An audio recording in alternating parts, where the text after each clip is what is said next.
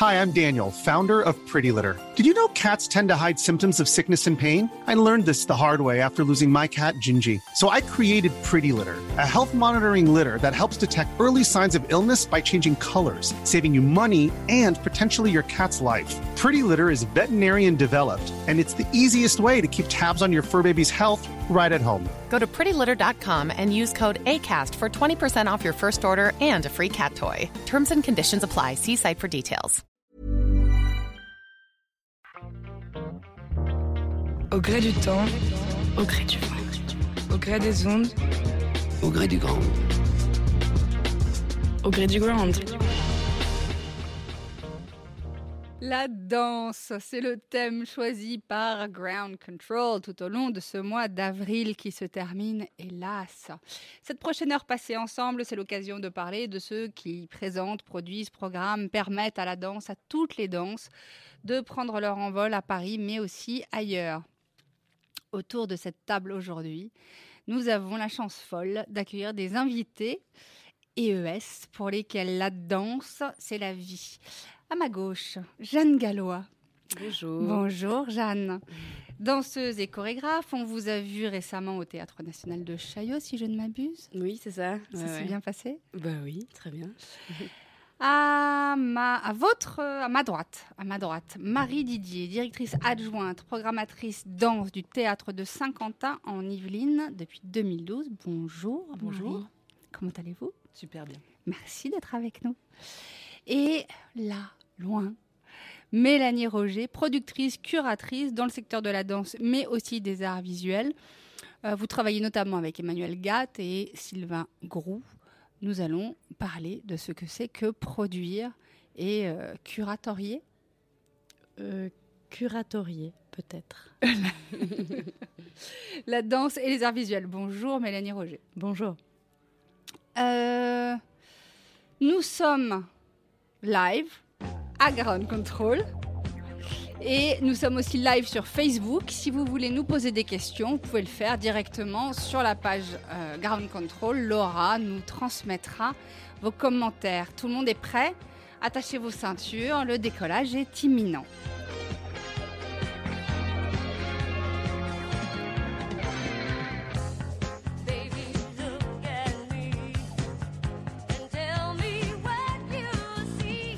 Fame, c'est mon plaisir personnel depuis le début de ce mois d'avril. Pardonnez-moi. Euh, on va commencer avec euh, vous, Mélanie Roger. Vous, petite, votre passion, c'est la danse. À 18 ans, vous voyez un spectacle de Nacho Duato au théâtre de Saint-Quentin en Yvelines. Tiens, tiens. Vous en sortez non seulement bouleversé, mais en plus, vous décidez carrément d'arrêter de danser et de devenir uniquement spectatrice, ce qui mènera à d'autres choses. Qu'est-ce qui s'est passé quand vous avez vu ce spectacle? Qu'est-ce que ça a fait résonner en vous? Ah, La question est difficile parce que j'ai jamais réfléchi exactement, mais j'imagine que c'est un peu ça. euh, la danse, c'est que tout à coup, pour des raisons à la fois primaires, c'est-à-dire que le corps euh, nous, nous, env- nous envoie des messages euh, très prosaïques, et à la fois euh, très s- je suis sortie de là et je me suis dit, Oh, mon univers mental a changé. Je ne peux plus vivre comme hier. Désormais, je vivrai en regardant ces corps se mouvoir.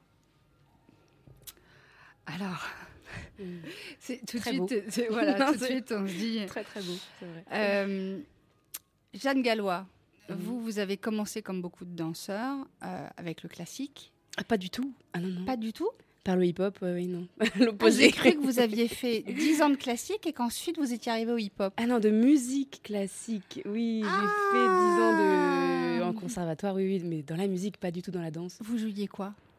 Alors, j'en ai fait plusieurs des instruments. J'ai fait du violon, du piano, du basson et du corps. Voilà, tout Du ça. basson en- et du corps. En 10 ans, oui, exactement. Et qu'est-ce qui s'est passé alors? Alors, bah, c'est un peu toute une. Qu'est-ce qui s'est passé? Un espèce de burn-out Burnout de musique classique. Oui, entre guillemets. Enfin, en fait, euh, j'avais envie de danser depuis toute petite. C'était un peu le, le, cri du corps qui avait envie de sortir. Et puis dans ma famille, eh ben non, il n'y a pas de danse, personne ne danse, euh, tout le monde est musicien, donc il n'y a pas trop d'autres possibilités. On fait ça et pas autre chose. Et il était d'ailleurs aucunement question de, de, de, changer quoi que, quoi que, ce soit. Pardon. Et crise d'adolescence, 15 ans, je, en fait, je tombe sur des danseurs hip-hop à Châtelet-Léal à l'époque où c'était un peu le spot de où tous les danseurs hip-hop de la région parisienne se réunissaient pour, euh, pour danser, voilà, pour pratiquer leur art en pleine liberté, euh, euh, comme ça, dans le Forum des Halles. Et hum, coup de foudre, coup de foudre dans tous les sens du terme, ascenseur émotionnel, c'est ça que je veux faire. déjà parce que... Vous les avez regardés, vous les avez vus danser, vous vous êtes dit c'est ça que je veux faire. Exactement, exactement. Bah déjà je trouvais ça incroyable je ne pensais pas que c'était possible de faire de telles choses avec son corps, parce que le hip-hop quand même pousse le corps un peu dans les extrêmes, euh, euh, retourne le corps dans tous les sens pour tourner sur la tête, enfin, enfin euh, désarticule le corps ou le rend mou comme du chewing-gum. Enfin, c'est vraiment ça paraît à chaque fois paranormal. Enfin, moi, les premières, les premières fois que j'ai vu des danseurs hip-hop, ça, je sais pas, ça, ça, me paraissait hallucinant. Et, et j'ai donc euh, décidé, en fait, du jour au lendemain, de tout abandonner, de, de, de, faire qu'à ma tête, très clairement, d'arrêter la musique et de me lancer dans la danse. Et voilà, de manière complètement naïve, parce que c'était tout un monde que je, très clairement, que je ne connaissais pas. J'ai pas grandi dans le milieu du hip-hop, j'ai jamais écouté de musique hip-hop. Je, c'est pas du tout là où, d'où je viens. Et. Euh, mais c'est justement pour ça que j'ai été complètement attirée par cet, univers-là, parce que je, c'était l'opposé total de ce que je vivais euh, à l'époque euh, jusqu'à présent. Et, et, un peu cette, cette envie de révolte, elle était aussi très forte chez moi. Et, et voilà, l'envie de, de, de, danser complètement en dehors des institutions, en pleine liberté, d'être libre de faire ce qu'on veut quand on veut et ne plus connaître ce poids-là de, l'éducation qui m'était m'était donné, mais de manière très euh, très bienveillante par mes parents. Enfin, bien que c'est voilà, c'est quand on fait de la musique classique à haut niveau, c'est tout de suite euh, euh, c'est très chargé, très lourd. C'est beaucoup d'heures de, travail dans des conservatoires, dans des petits studios, enfermés avec son instrument, à travailler des heures et des heures. voilà, j'avais connu que ça, et là, voilà, c'était la grande liberté pour moi à ce moment-là qui où, enfin, où je me suis permis cette grande liberté. Ils l'ont bien pris, vos parents? Au début, non. non, pas du tout. Mais, euh, mais parce que simplement, ils connaissaient pas, donc ils avaient très peur. Euh, donc c'est voilà, l'inconnu pour ces enfants. Euh, c'est évidemment la première réaction de tout parent, c'est d'être dans le ben, dans le non, dans le non catégorique. Et, c'est seulement un peu plus tard, quand j'ai fait mes preuves, quand j'ai montré que je pouvais en vivre, que je pouvais en faire mon métier, que c'était un, véritable art, en euh, premier sens du terme, que c'était un art et que c'était pas non plus euh, une folie de mode euh, de, de, jeune ado. c'est là qu'ils ont commencé à s'intéresser à ah oui, qu'est-ce qu'elle fait, qu'est-ce qu'elle, qu'est-ce qui se passe, qu'est-ce qu'elle raconte, qu'est-ce que, qu'est-ce que c'est là. Marie Didier, comment est-ce que vous êtes tombée vous dans la danse? Alors on le rappelle, vous vous êtes directrice adjointe et puis programmatrice de la de toute la danse au théâtre de Saint-Quentin en Yvelines, avec une programmation très ambitieuse. Comment est-ce qu'on tombe dans la danse, mais du côté justement de la programmation, de la production? Alors, hum, moi, je dirais pas que je suis tombée dans quelque chose au sens où, euh, concernant la danse, euh, ça fait pas partie de mes premiers grands émois euh, de spectatrice. Euh, C'était quoi vos premiers grands émois de spectacle Moi, c'est les arts de la rue. C'était vraiment euh, les années 90.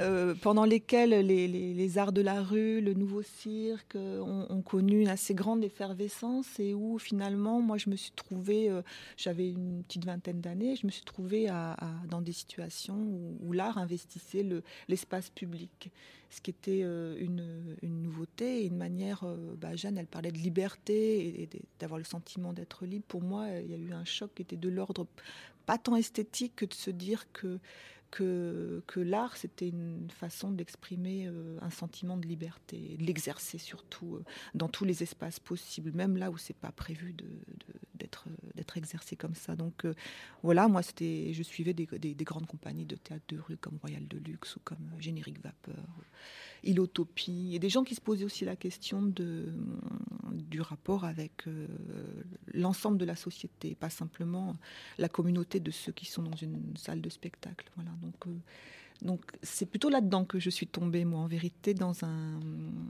dans une idée euh, qui était euh, que, que, la culture, que l'art, que les pratiques artistiques, elles avaient leur place dans la vie de, de, tout le monde et de tous les jours.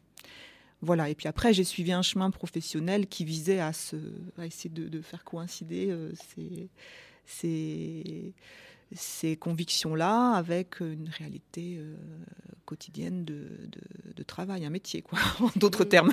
Et votre première émotion, et votre première émotion euh, euh, face à la danse, est-ce que vous vous en souvenez? Euh, Oui, je pense que c'était euh, une pièce de Christian Rizzo, alors dont j'ai oublié le nom. Ça me reviendra peut-être. Mais c'était Christian Rizzo. C'était Christian Rizzo et, et, ce qui m'a vraiment sidéré, euh, c'est la, la science euh, de, de, l'espace finalement, la façon dont il arrivait à, sculpter l'espace, à, y incorporer euh, des éléments euh, assez disparates, mais en même temps qui créent un, monde complètement différent. Enfin voilà, moi j'ai vu un, imaginaire très fécond qui n'était pas tant axé sur, euh, sur une chorégraphie, enfin, au sens où il dessinait pas spécialement un mouvement, Christian Rizzo, mais où il dessinait vraiment un espace dans toutes ses dimensions. Voilà. Et puis une autre pièce aussi qui m'a beaucoup marqué, euh, qui était euh, très très radicale, euh, qui s'appelait Confort Fleuve. C'était une pièce de Boris Charmatz. Les danseurs avaient le visage recouvert d'un sac de, de jute voilà, euh, c'était des pièces. Voilà, mes premiers chocs finalement en danse, si je, si je dois y repenser, c'était des pièces qui étaient pas radicales pour ce qui est de celle de Christian Rizzo, mais pour celle de Charmatz, oui, c'était quand même radical. C'était une façon de, de, de, de, de hacker euh, la scène, la salle, euh, le, le, théâtre tout entier. De hacker la scène, yes. la salle et le théâtre tout entier. Oui. Mélanie Roger, vous êtes productrice et curatrice. Qu'est-ce que. Alors, vous m'expliquez, produire, c'est vraiment accompagner les artistes, euh, c'est apporter des idées, c'est créer des opportunités. Il y a un petit peu du rôle de l'agent artistique, mais en même temps, il y a aussi un, une, vraie dimension. Euh, de, de, proactivité, de contribution artistique. Vous développez vous-même des projets, vous apportez une pierre à l'édifice. Comment est-ce que, comment est-ce que vous travaillez? Comment est-ce que vous pourriez vous raconter euh, Je ne sais pas, peut-être nous donner des exemples de ce que c'est euh, votre fonction, votre nature euh, de productrice et curatrice? bah, un peu à, l'image de ce que racontait Marie, c'est moi je viens, en fait, c'est la ce que, je fais aujourd'hui, c'est un peu la concordance entre mon métier, ce dans quoi j'ai exercé des fonctions précises et donc qui, qui commence euh, dans le spectacle vivant avec la direction de production chez Angelin Prel-Jocage, donc euh, dans une institution. Donc ça, c'est un métier dont je, dont je développe euh, la matière de manière assez évidente et aussi avec une formatrice absolue qui s'appelle Nicole Saïd et qui, qui m'a beaucoup apporté et offert de comprendre, en tout cas dans ce métier. Et, et une, espèce de, de, chemin de vie où on grandit, euh, enfin où, je deviens femme euh, en exerçant mon métier et je deviens femme en ayant des enfants et, je deviens quelqu'un et je, suis citoyenne. Enfin, parallèlement à cette fonction de direction de prod, j'avance et en avançant euh, aussi dans cette fonction, je rencontre des personnalités qui sont toutes investies dans le monde, de, dans, des, dans des mondes artistiques très féconds. Et, et à ce moment-là, euh, il y a une espèce de, convergence, enfin d'intégration de la réflexion entre la production et euh, une partie, en tout cas pas tout, parce qu'il y a une gestation artistique qui se fait euh, totalement en dehors de moi et à laquelle je ne pourrais jamais prendre part, et qui est vraiment un endroit euh, euh, très mystérieux pour moi.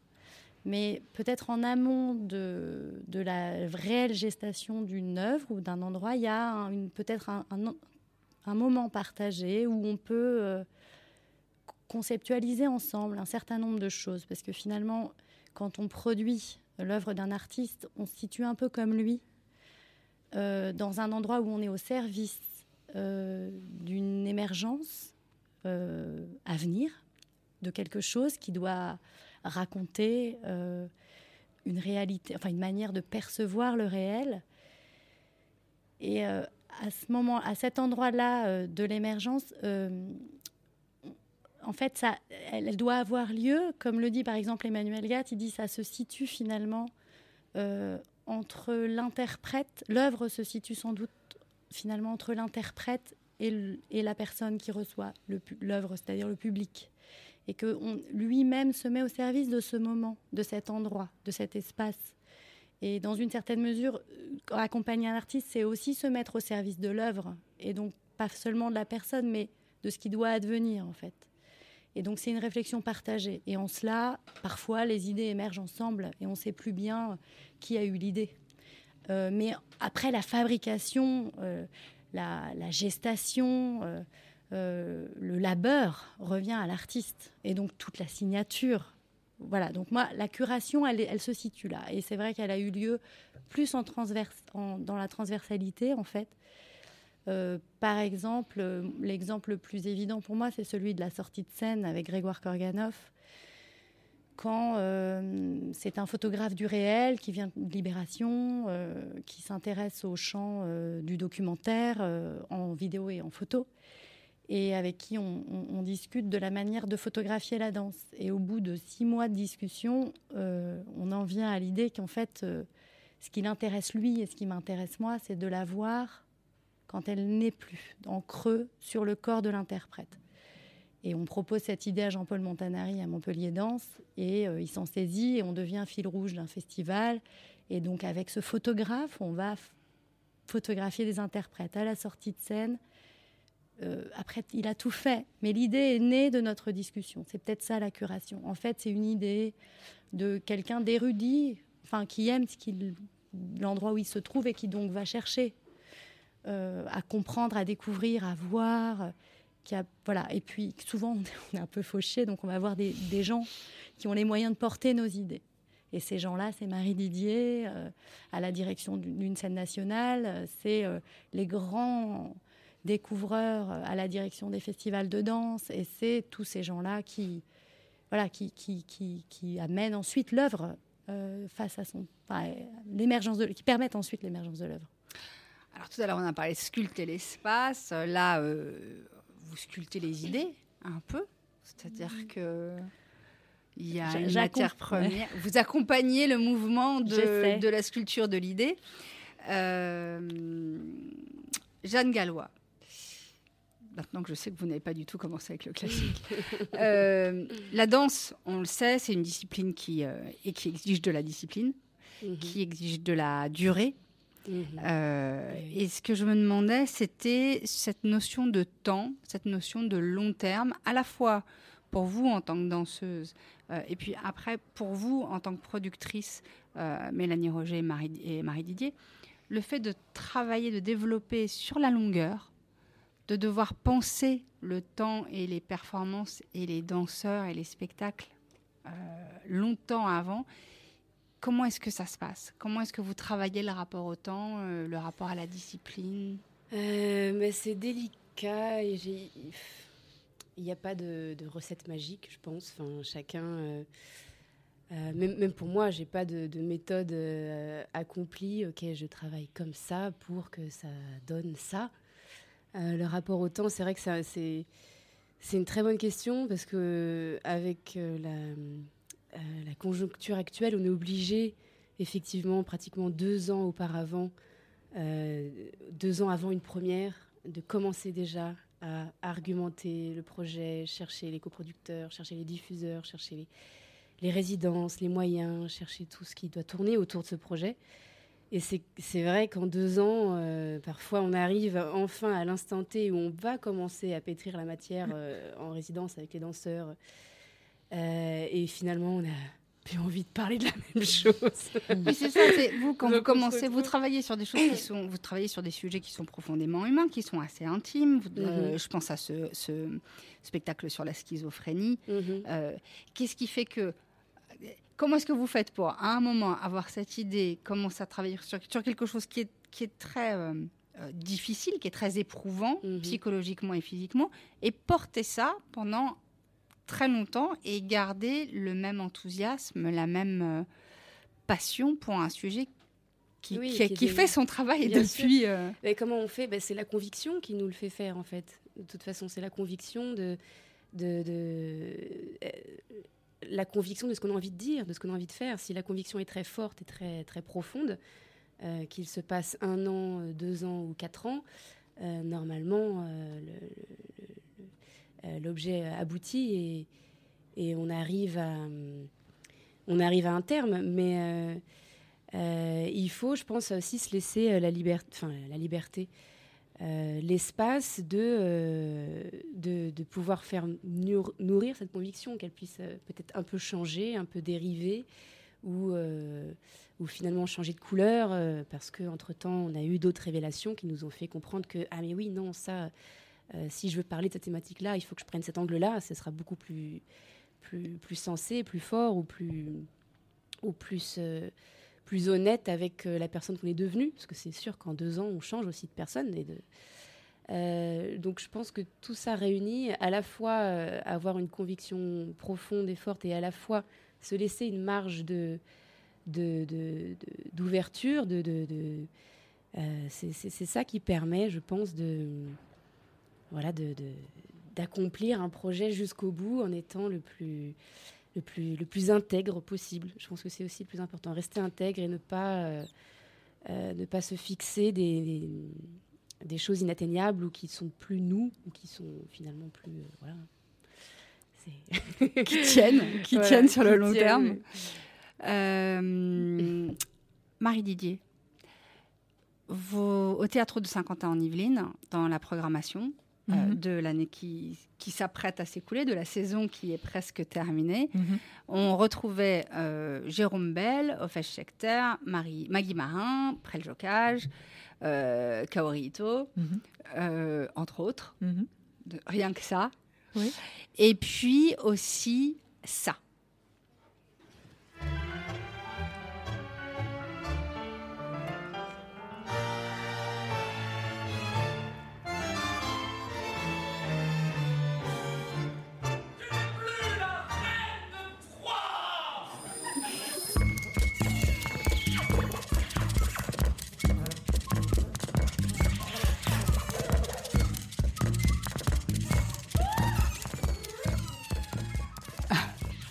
Alors ça, c'est un spectacle qui s'appelle Tutu, oui. qui fait un triomphe depuis euh, plusieurs années. Oui, je crois, oui, au euh, moins, 4-5 ans que ça tourne très, bien. Oui.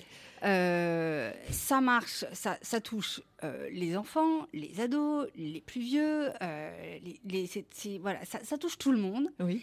Et c'est pour ceux qui ne connaissent pas, est-ce que vous pouvez expliquer ce que c'est que Tutu Parce que c'est qu'est-ce que qu'est-ce qu'il apporte dans une programmation comme la vôtre, ce spectacle Tutu Alors, qu'est-ce que c'est que Tutu C'est un spectacle de danse qui se présente euh, sous la forme, hein, pour faire très court, d'un cabaret, enfin voilà, de, séquences euh, de danse. Euh, qui sont presque toutes des, des, pastiches, si on peut dire, très réussies, très bien interprétées, et plein d'une de, dérision euh, bienveillante, si les deux mots vont, ensemble, encore à prouver, quoi, euh, sur les, les, grandes formes de danse, euh, pas que la danse contemporaine, hein, mais les ballets néoclassiques, les compétitions de, de, danse de salon, danse de couple, les compétitions de gymnastique, qu'est-ce qu'il y a d'autre la danse contemporaine, évidemment. Et hum, donc voilà, c'est un spectacle qui est une sorte de d'hommage et en même temps de, clin d'œil à, toutes les formes de danse telles qu'on peut les voir sur, sur des scènes ou dans des compétitions. Ce qui est drôle avec ce spectacle, c'est que c'est un grand bordel, on peut le dire. Hein. ça part dans tous les sens, ça fait rire aux éclats.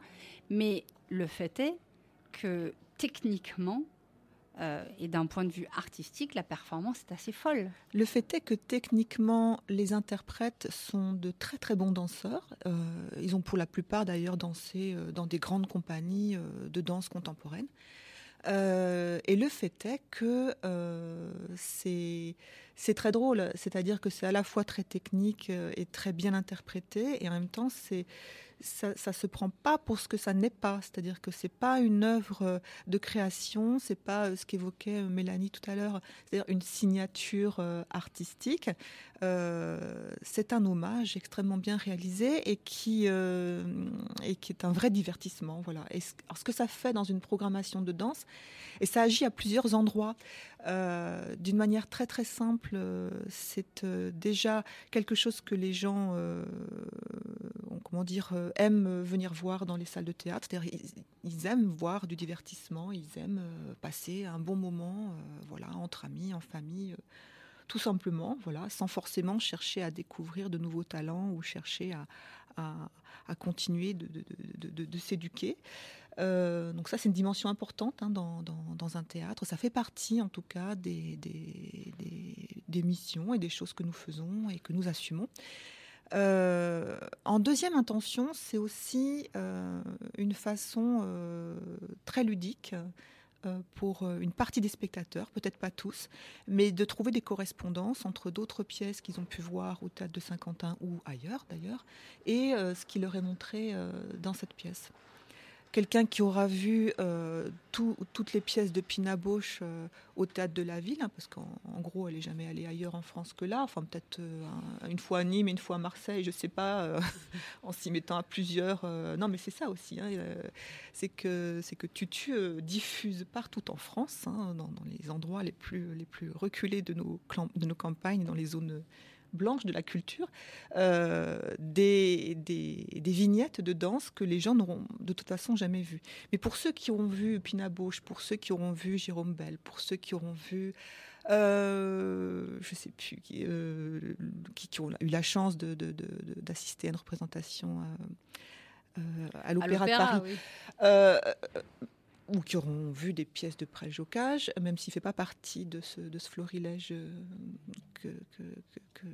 que, répertorie euh, Philippe Lafeuille, donc le chorégraphe de, Tutu.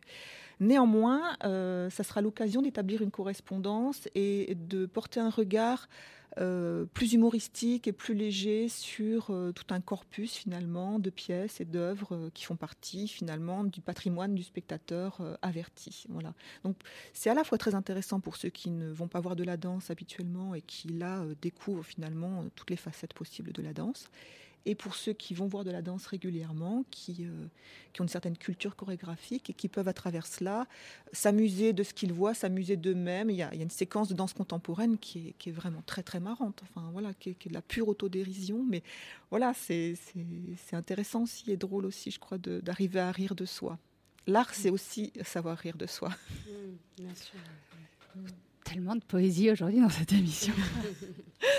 euh, Mélanie Roger, est-ce que justement vous, vous vous accompagnez des artistes euh, qui, sont de grands créateurs, qui, ont une approche euh, de langage personnel, de, signature?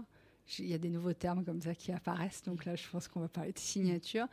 Euh, comment est-ce que vous voyez l'évolution là, depuis quelques années, de la représentation de la danse euh, en France. Le fait que d'un seul coup, la danse euh, euh, attire, remplisse des salles d'une manière tout à fait surprenante.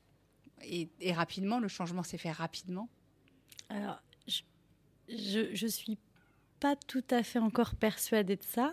il me semble, mon expérience personnelle me porte à croire que ça reste assez compliqué de diffuser la danse contemporaine, c'est quand même euh, les spectacles créés ne sont pas montrés beaucoup. Je crois que la moyenne, c'est 1,5. 1,5 représentation de spectacles professionnels de danse en tout. C'est-à-dire que, je ne euh, sais pas si je suis claire dans ce que je dis. Expliquez-nous. Euh, chaque spectacle est montré en moyenne 1,5 fois dans la danse contemporaine. Donc très, très, très peu. Mm-hmm. Presque pas deux fois. Ça, c'est la moyenne. Alors après, on a les grands noms qu'on a cités et dont Jeanne Gallois fait désormais partie, qui tournent, qui tournent en France et, à l'étranger. D'ailleurs, c'est un des pouvoirs de la danse que pouvoir euh, s'exporter facilement, puisqu'il n'y a pas de, verbe. Mais la, création chorégraphique n'est pas montrée beaucoup. La, création chorégraphique ne tourne que très peu. La création chorégraphique, c'est moins d'un tiers des, scènes, des programmes des scènes nationales. Marie Didier porte ça haut et fort, mais d'autres qu'elle le font moins. C'est-à-dire que les scènes nationales, elles sont plutôt sur euh, l'opéra, le, enfin le théâtre d'abord, euh, un peu d'opéra, la musique, et ensuite la danse. Donc la danse reste parent pauvre dans le spectacle vivant comme tel. Après, euh, l'expérience montre, et l'expérience des grands lieux, et notamment parisiens, euh, comme le Théâtre de la Ville, mais comme bien d'autres, et, sans doute que Marie pourra confirmer cette idée, que plus on la diffuse, et plus on la diffuse. C'est-à-dire que le, plus appelle le mieux. C'est-à-dire qu'on a encore un énorme travail de de favoriser l'accès des publics à la danse contemporaine. Et ça doit, et je, partage aussi la conviction de Marie, et je pense de Jeanne, vu la nature des projets qu'elle porte en ce moment, que euh, on a euh, une responsabilité d'essayer de porter euh, le déploiement de ces arts-là aussi dans la société, en dehors des lieux dédiés. Et la danse, je trouve, s'y prête particulièrement bien. Mais pour moi, le challenge reste tout à fait entier alors tant mieux que de tout temps, et je crois que ça c'était plus fort dans les années 80, aussi grâce aux incitations euh, du ministère de l'époque. Euh, il y avait une, réelle volonté politique de porter les arts euh, plus loin. Il y avait, dans les années 80, il y avait une volonté politique plus marquée de, de, porter la danse qu'aujourd'hui ou, est-ce que vous avez l'impression que juste le, que dans les années 80, il y a eu euh, un, élan d'amener les arts en général au, au, public? Je, veux juste être précise. Oui, euh. oui c'est euh, les arts en général. Les arts en général. Après, la place de la danse, elle a des résonances qui tiennent aussi. Enfin, peut-être Marie peut prendre le relais là-dessus, mais. Mais vous, aujourd'hui, par exemple, quand vous travaillez avec un Emmanuel Gatt, euh, le, le, challenge euh, pour, euh, pour pouvoir diffuser son travail, où est-ce qu'il réside pour vous en tant que productrice? C'est pour que les gens qu'on on se rend, on se rend pas forcément compte de. On en a parlé un peu il y a 15 jours avec un Cédric Andrieux, par exemple. Mais c'est difficile de se rendre compte de, de, de, tous les efforts et de tout le temps et de toutes les démarches que représente la diffusion c'est-à-dire, vous, vous, vous, vous, vous amenez euh, des spectacles euh, et, des, des, propositions. Puis après, il faut que quelqu'un comme, euh, comme vous, Marie Didier, accepte la proposition. Mais qu'est-ce qui est difficile aujourd'hui? Qu'est-ce qu'on pourrait changer pour que ce soit plus facile? C'est une très bonne question. Oui, c'est vrai. Qu'est-ce qu'on pourrait, changer? Bah, y a, je, vois dire, trois, je vois trois visages qui réfléchissent. C'est intéressant parce qu'il y a Jeanne qui, qui, qui, crée, Mélanie qui, pour faire court, euh, essaye de diffuser les créations, non pas celles de Jeanne, mais d'autres artistes. Et puis, bah, moi, je suis dans la situation de la personne qui, à un moment donné. Euh, Et son shopping bah, C'est pas exactement ces termes-là, mais c'est vrai qu'il y, a un moment où le, le, nombre de propositions euh, de production, de création euh, qui sont disponibles à la diffusion à un temps T est très très largement supérieur aux possibilités de diffusion. Là, c'est une problématique assez assez euh, logistique. Hein. C'est des questions de moyens, de lieux, euh, de temps. Voilà. Euh, Mélanie citait un chiffre tout à l'heure qui, circule, mais qui va peut-être bientôt être clarifié, puisqu'il y a une, étude qui, démarre hein, sur réellement la, diffusion de la danse en France, avec, avec des chiffres, avec des études, avec un carottage un peu plus sérieux que juste des impressions comme ça. Euh, mais elle citait ce chiffre de 1,5 euh, représentations par euh, production. Oui, j'avoue, je comprends pas en fait, parce que ça voudrait dire que parce que par production, on bah, entend quoi Il y a plein de groupes aujourd'hui. Je, je, ramène toujours ça à la musique parce que pour le public, c'est plus facile à comprendre. Il y a aujourd'hui des, des, dizaines de milliers de groupes qui font de la musique, mais mais il va y en avoir très très peu qui vont en vivre, qui vont faire des concerts, qui vont faire des disques, qui, qui vont avoir donc Comment est-ce que. J'ai lu 1,5 récemment, mais il y avait trois euh, dans les chiffres préalables, c'était plutôt trois représentations dans le champ professionnel. Hein. Donc euh, je ne sais pas ce que ce champ professionnel recouvre. Ça veut dire qu'en gros, un spectacle créé euh, jouera trois fois, allez, dans le meilleur des cas. En moyenne. C'est une moyenne encore une ça, ça faut, faut, se, faut se remettre. c'est juste qu'il y a énormément de, de, de, compagnies et de créateurs, de, chorégraphes qui, qui, qui, voilà, qui, qui, qui souhaitent pouvoir en vivre. Et il n'y a pas, enfin, il y a un, ratio offre et demande qui n'est pas du tout. Euh, qui est pas du tout équilibré entre les possibilités de diffusion et le nombre de, compagnies qui existent. En fait, c'est juste ça qui fait du coup un chiffre très très bas. Mais est-ce que c'est pas le cas de, je demande hein, parce que pour le coup j'ai pas les chiffres, mais est-ce que ça n'est pas le cas de, de toute création artistique? C'est-à-dire que est-ce qu'aujourd'hui il n'y a pas euh, des dizaines de milliers de compagnies théâtrales qui ne vont pas pouvoir euh, jouer ou qui vont faire euh, Quel est le chiffre pour le théâtre Mais c'est vrai, mais je crois que tous ces chiffres sont sujets à caution et que le plus simple c'est d'attendre que, les enquêtes et d'aller et d'aller au spectacle et d'aller au théâtre et d'aller voir de la danse. Mais ce qui est ce qui est vrai c'est que mais il y a la danse, en tout cas les arts de la scène euh, en général doivent trouver des scènes hein, pour s'exprimer. Euh, la musique, à un moment donné, elle peut aussi se diffuser euh, dans d'autres circuits. la littérature trouve d'autres circuits. Quelqu'un qui écrit un scénario, qui écrit un livre, qui écrit pour des pièces radiophoniques. Vous voyez, il y, a, dans certains métiers une, plus grande diversité de circuits de diffusion et de circuits de rémunération aussi. Pour ce qui concerne les arts de la scène, il n'y a, pas des milliers de possibilités de gagner sa vie. Hein. Il faut à un moment donné monter sur scène et, que vos spectacles soient euh, produits d'une part, euh, si possible dans des bonnes conditions, et à un moment donné diffusés, c'est-à-dire achetés par des scènes publiques ou privées, mais pas par des scènes de, théâtre. Euh, voilà, donc la disproportion, elle, est, elle, est, elle, vaut pour la danse, elle vaut pour le théâtre. voilà, pour la musique. Pour, la musique, pour la musique également. La musique contemporaine n'est pas, pas, pas, pas des masses diffusées non plus. Enfin voilà, il y a, beaucoup d'énergie, beaucoup de moyens ont été euh, mis pendant beaucoup d'années sur euh, l'accompagnement euh, de la création, la stimulation de la créativité, de la création, de la production. Et là, on est peut-être à, une, étape où il faut se poser la question de, l'adéquation, effectivement, entre le nombre de productions, de créations qui, qui, fleurissent et puis les possibilités réelles que ces créations soient diffusées sur des scènes. J'ai l'impression qu'on parle de. En étant payé, hein, je veux dire. Oui, oui. Euh, j'ai l'impression en fait qu'on parle de quelque chose qui est, enfin, d'un état de fait euh, euh, qui remonte à la nuit des temps. J'ai l'impression qu'il y a toujours eu plus d'artistes que de lieux pour les accueillir ou de public pour. Enfin, Bien sûr, mais la question de la compétition, euh, voire de la rivalité, la question de, de, l'émergence d'un petit nombre par rapport à une grande masse de, de créateurs, elle est, elle est euh, universelle. Elle est universelle, enfin, elle est consubstantielle, euh, À, tout un tas de métiers. Enfin, voilà, tout, tout le monde n'arrive pas en haut de l'affiche. Hmm. Enfin, ça c'est clair, mais peut-être qu'il y a une plus grande euh, précarité euh, des, des, artistes qui euh, aujourd'hui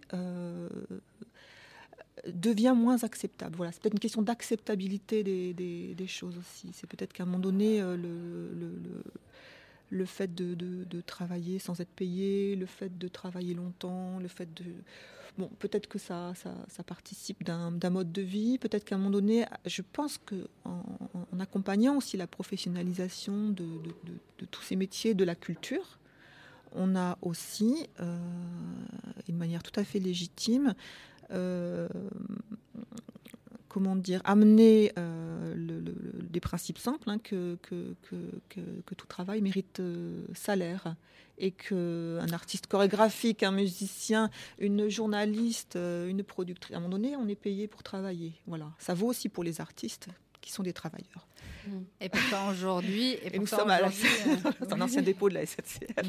Non mais c'est la question, elle est, elle est peut-être là aussi, c'est qu'on a avec la, la, structuration aussi de tout un système d'attribution de, subventions, avec les conventionnements qui sont euh, rédigés euh, entre l'institution publique, enfin l'État, les collectivités territoriales et les artistes à travers leurs compagnies ou bureaux de production, on a aussi euh, formalisé un certain nombre de, choses et, tout ça rentre dans, dans, des, dans les cases du, principalement du salariat. Quoi. Et pour ça, il faut de l'argent. Voilà. Donc on ne peut pas à la fois. Qu'il s'agisse de danse ou euh, de, de, d'usine euh, ou de... on en revient toujours à la même chose, il faut de l'argent. Parce que le mm. public, il est là. Enfin, là, vous l'avez dit tout à l'heure, et c'est peut-être à, nuancer, à discuter selon, etc. Mais, mais quand même, le public est là. Donc, mm. euh, le, problème, c'est pas, euh, c'est pas qu'il n'y a pas de public. Hein. Clairement. Clairement. Mm. Voilà, clairement. Euh, je voudrais qu'on écoute quelque chose.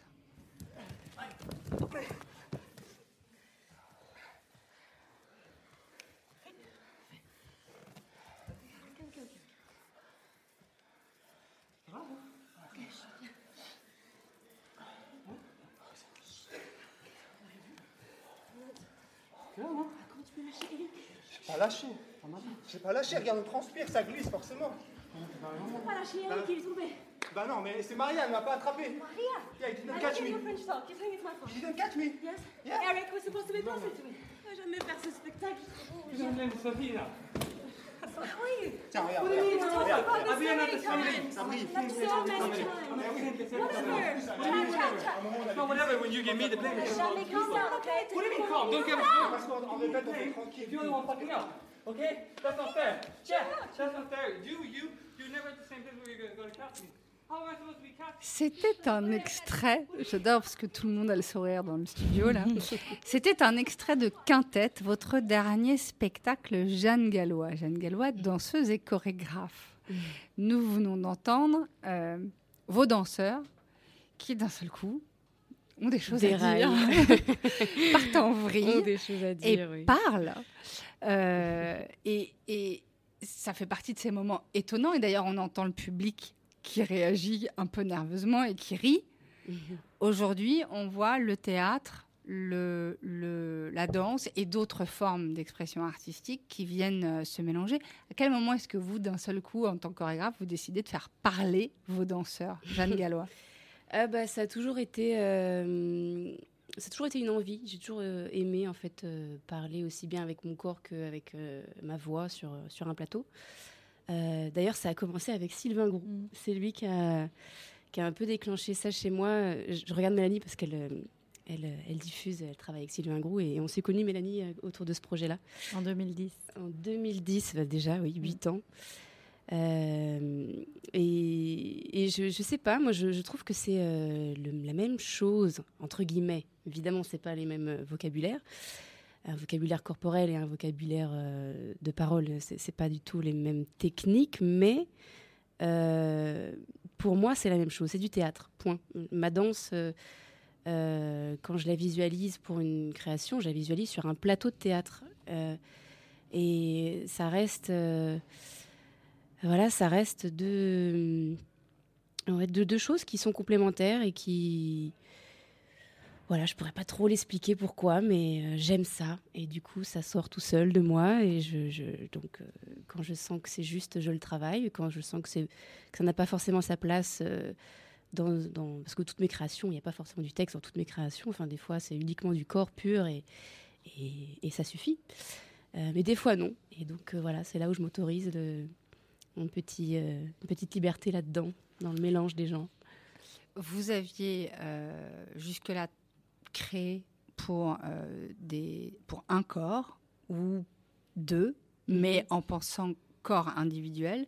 Et puis là, d'un seul coup, dans Quintette, euh, c'est une espèce de d'immense corps protéiforme dont vous êtes un membre parmi d'autres. En tout cas, Mhm. c'est l'impression que ça donne. Exactement. Euh, qu'est-ce qui, qu'est-ce qui- Même question. Comment est-ce qu'on fait d'un seul coup? Enfin, comment est-ce qu'il est apparu ce corps protéiforme? Vous qui jusque là créiez pour Oui, je conjugue bizarrement là. duo, mais- trio. Bah, j'ai quand même euh, créé un trio entre, entre deux. J'ai fait des petits, des petits pas.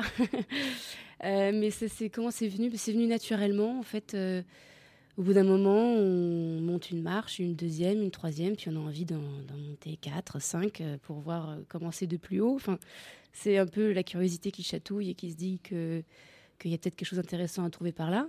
Vraiment, c'est tout, des fois. Absolument. Et, et aussi parce que la thématique que je voulais aborder euh, s'y prêtait. Enfin, je, j'avais très envie, en fait, tout simplement de parler de, de comment, comment on s'écoute, comment les gens s'écoutent, comment on considère l'autre, comment, comment, comment on arrive à trouver une, une cohésion de groupe, une paix dans un groupe.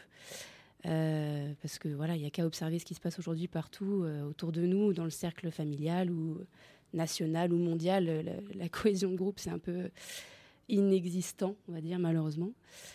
Et, voilà, et donc parler de ça tout seul, ça n'a pas trop de sens. parler même à deux, ça fait ping-pong et c'est vite un peu, voilà, c'est vite un peu restreint. Donc, ben voilà, un quintet, pourquoi pas. Euh, Il y, a- il y a eu plein de choses aussi qui regroupaient le chiffre 5 parce que c'est, ma cinquième création. Mais suis- j'aime bien un peu avoir des. En numérologie, avoir des, Des- petites des connexions. repères codés euh, secrets. euh. Voilà, mais, euh, voilà, c'est des petites choses, euh, voilà, très personnelles, enfin pas. Et puis l'envie aussi, surtout, de de faire un peu grandir le petit groupe autour de moi qui, qui travaille au sein de ma compagnie et avoir.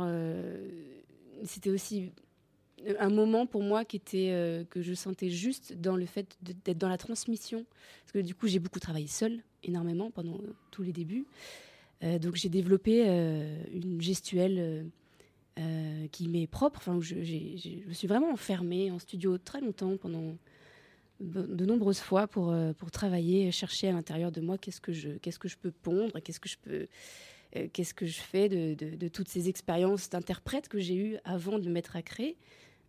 comment, voilà, comment je synthétise un peu tout ça et euh, et là, maintenant, j'arrive à un point où je sens que c'est euh, plus ou moins mûr et que ça, ça, me paraissait juste de le, voilà, de le transmettre et de, commencer à, à générer une, une vraie compagnie au sens propre du terme, avec un, avec un ensemble de personnes voilà, qui, qui soutiennent la même. Mais la pour le plus grand plais- plaisir du public, hein, en plus, euh, ça marche bien. Euh, Mélanie Roger, qu'est-ce qui vous surprend euh, en ce moment dans, dans la danse? Dans ce que vous voyez, vous voyez beaucoup, beaucoup de spectacles. Forcément, ça fait partie de votre quotidien. Est-ce qu'il y a, pour, pour nous qui voyons beaucoup moins de choses que vous et, et qui avons peut-être les yeux moins là où il faudrait, est-ce qu'il y a des choses qui, qui, vous, qui vous font particulièrement réagir en ce moment? Où vous vous dites, ah tiens, là, il se passe quelque chose Euh, bien sûr. Bien sûr. Euh, c'est une super bonne question parce que je voudrais pas. euh, Je peux vous laisser réfléchir si vous, si vous voulez. Alors, on, va, on va Marie faire une mini pause. Non, non, mais comme ça, on va faire une mini pause musicale qui va nous, euh, nous donner une respiration. Et pendant ce temps-là, Mélanie Roger va réfléchir à ce qui la surprend en ce moment dans la danse.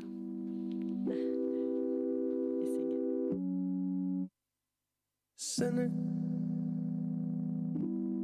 Yesterday, my life was filled with rain. Sinner.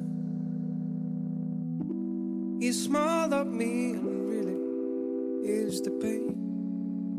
Now the days are done, and the bright days are near. My sunny one shines so sincere. Sunny one so true. I love you. Sunny. Thank you for the sunshine bouquet. Sunny. You for the love You brought my way. You gave to me your all in all, and now I feel ten feet tall. Said it once so true. I love you. Sinner. Thank you for the truth you let me see. Sinner. Thank you for the first made to see. My life was thrown like a wind-blown sand and rock was formed when you held my hand. Son, I'm so true.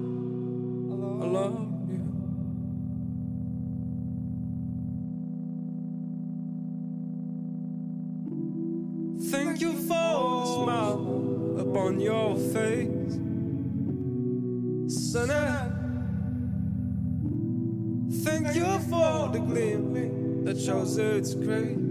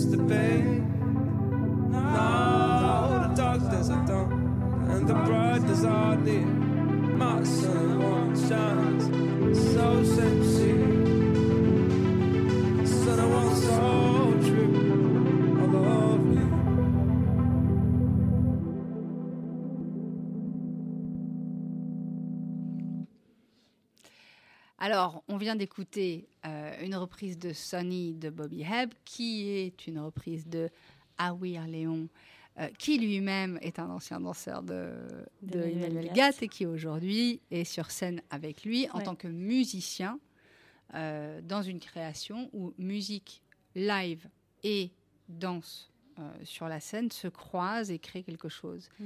Qu'est-ce qui en ce moment vous fait réagir, marque votre esprit, euh, Mélanie Roger? Euh, sans doute cette euh, transdisciplinarité, comme on disait euh, hors antenne, qui, me semble être finalement aujourd'hui et peut-être de tout temps, là encore, mais ce qu'on devrait regarder de près, en effet, et peut-être essayer de... il- serait, intéressant d'essayer de, de construire des médiums de financement de la transdisciplinarité plus, plus, plus ouverts et plus, plus, plus faciles, parce qu'on reste euh, dans des catégorisations qui permettent pas forcément à des projets... pro- Là, je reparle comme la productrice plus que la spectatrice, hein, mais euh, on, a plus de, on a toujours autant de... Enfin, finalement, on a pas mal de mal à financer des choses quand elles ne sont pas exactement du champ auquel on appartient. Par exemple, Jeanne Gallois qui doit financer un documentaire aujourd'hui euh, vidéo, je me suis confrontée à ce problème-là. Euh, elle rentre, elle est dans le champ de la danse, mais elle est aussi dans le champ du cinéma, et les médiums ne sont pas très facilement croisables, par exemple. Ou alors c'est un temps énorme à passer euh, euh, pour, pour amener une nouvelle culture dans le cinéma ou pour amener un nouveau financement dans la danse, par exemple. Voilà. Donc cette notion de transversalité, en fait, dans, euh, dans la danse, le fait que les arts visuels, le théâtre, la musique euh, et d'autres choses, j'imagine, auxquelles je ne pense pas là euh, spontanément, mais Le cirque, moi, je- j'aurais le je cirque, Jeanne Gallois. Mais non, mais je trouve que c'est. oui, oui, ces 5-10 dernières années, c'est vraiment le, le- une fraîcheur qui, qui, qui amène beaucoup de choses, beaucoup de. Euh, ouais, beaucoup de nouvelles, euh, de nouveaux objets. J'aime bien parler d'objets euh, quand je parle d'une pièce, que c'est vraiment quelque chose de, concret en face de nous qui se déroule. Et, aujourd'hui, je vois autant de, de, circassiens aussi bons danseurs que danseurs aussi bons circassiens. Enfin, c'est voilà, je trouve qu'il y a quelque chose aussi de cet ordre-là qui est en train de, de, se confirmer, vraiment, et c'est plutôt chouette. Oui, je suis d'accord.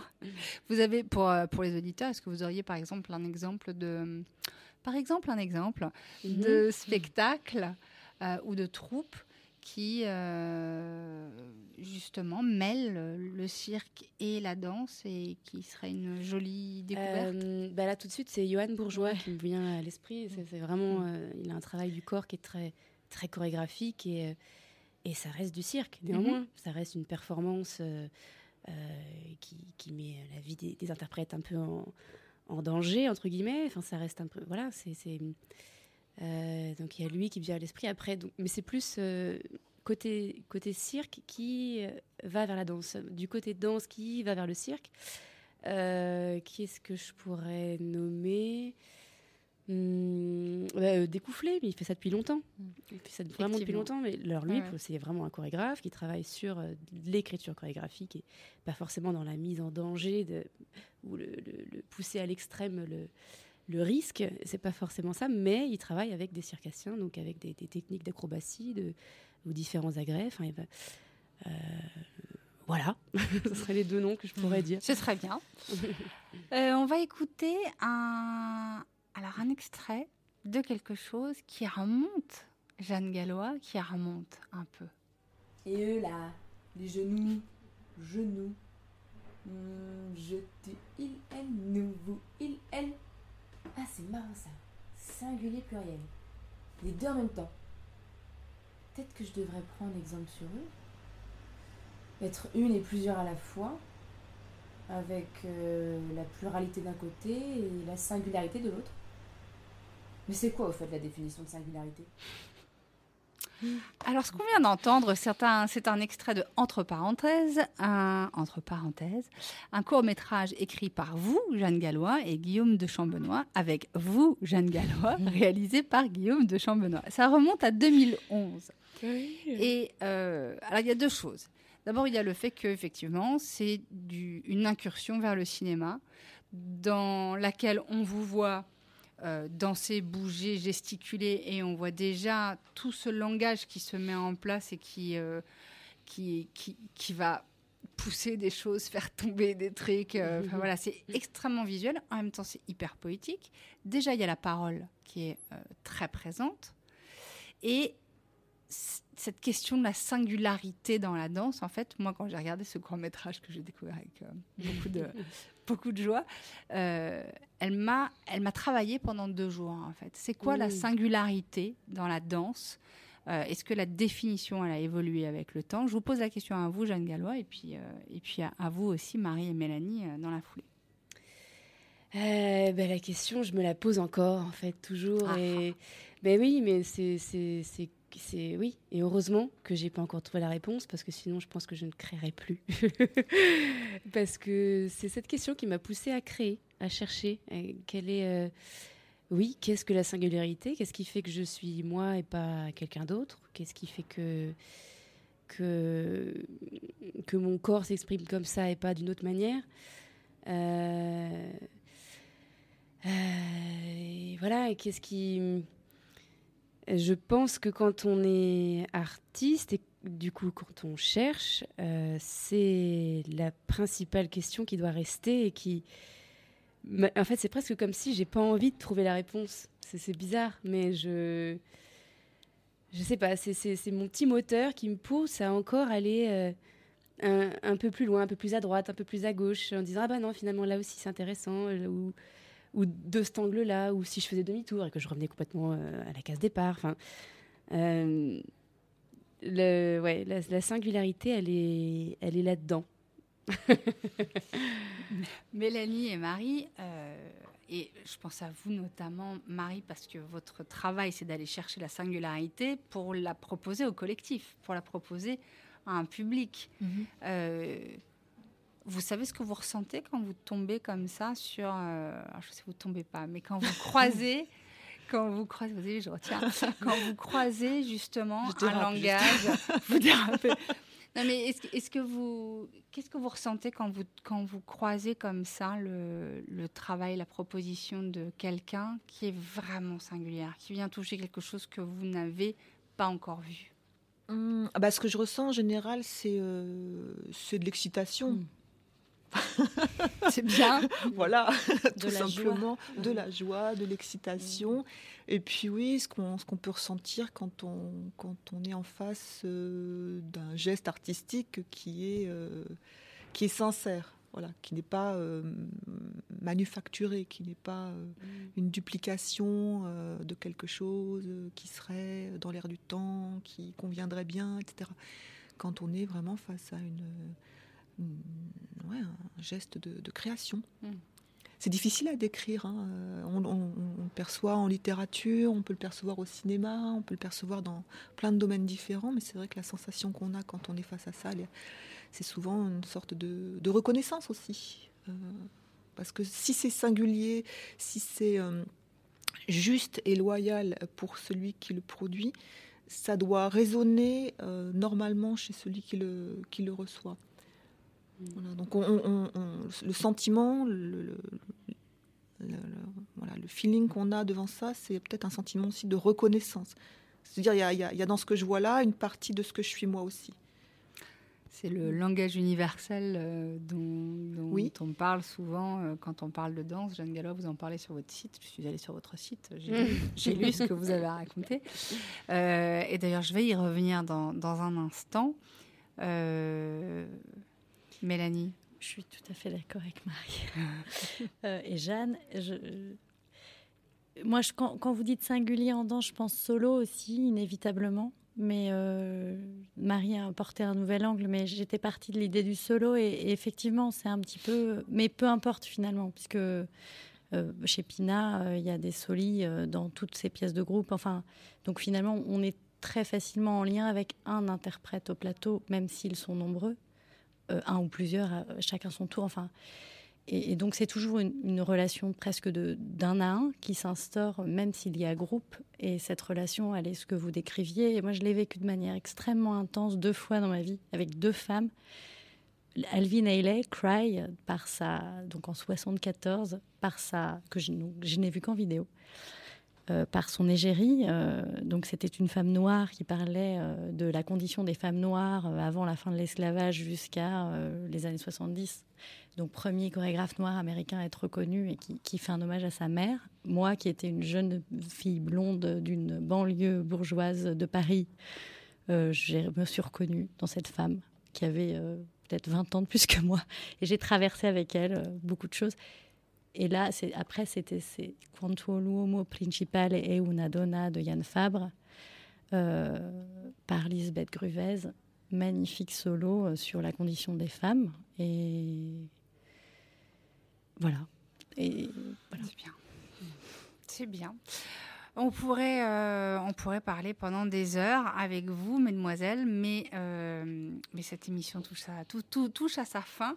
Sur votre site, Jeanne Gallois, je reviens euh, à mon propos, vous Mhm. écrivez que l'une des questions existentielles de votre travail, c'est qu'est-ce qui rend l'être humain heureux?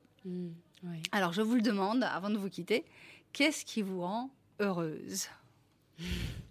Qui commence? Ah, Jeanne moi Gallois. moi en première? Oui, Jeanne Gallois.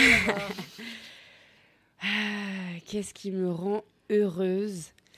Voir les autres heureux, déjà, en premier. Euh, et puis. euh, L'espoir. Mm. L'espoir, ça me, ça me procure un certain bonheur à l'intérieur de moi, je pourrais dire ça. Presque, ça peut être même parfois euh, se mentir presque à soi-même, tellement, tellement ce que j'observe d'aujourd'hui, du monde actuel, c'est dur de rester très, très optimiste, mais, mais euh, ouais, je dirais ça. euh, Le bonheur des autres et et l'espoir. l'espoir, ouais. ouais. C'est un joli programme. Marie, Mélanie? Moi, Marie alors, Didier. il y, a- il y a une chose qui, me- qui me rend assez heureuse, c'est quand je comprends quelque chose que j'avais pas compris jusque-là.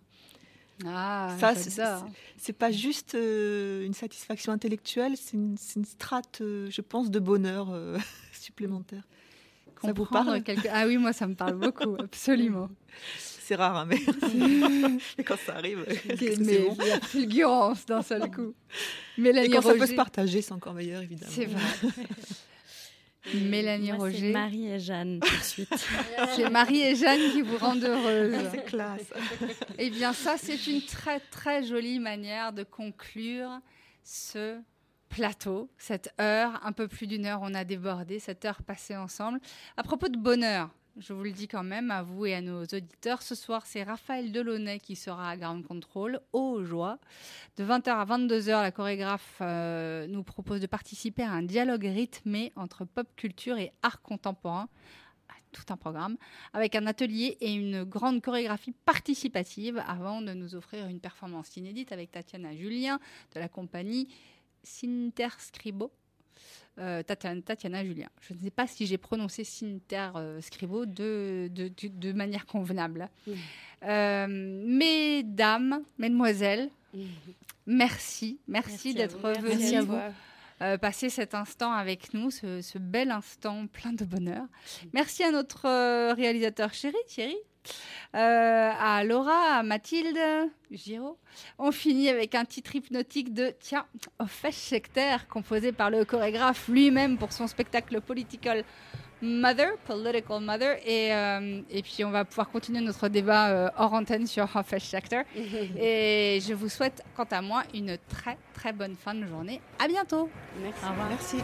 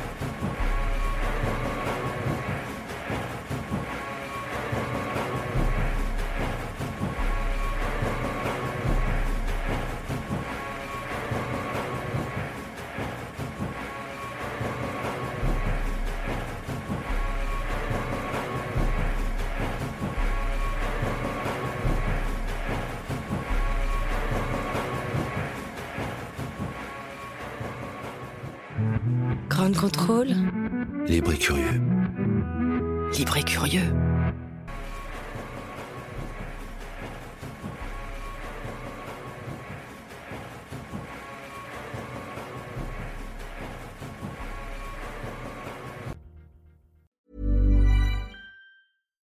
Deserves the best, and there's no better place to shop for Mother's Day than Whole Foods Market. They're your destination for unbeatable savings, from premium gifts to show-stopping flowers and irresistible desserts. Start by saving 33% with Prime on all body care and candles. Then get a 15-stem bunch of tulips for just $9.99 each with Prime. Round out mom's menu with festive rosé, irresistible berry chantilly cake, and more special treats. Come celebrate Mother's Day at Whole Foods Market.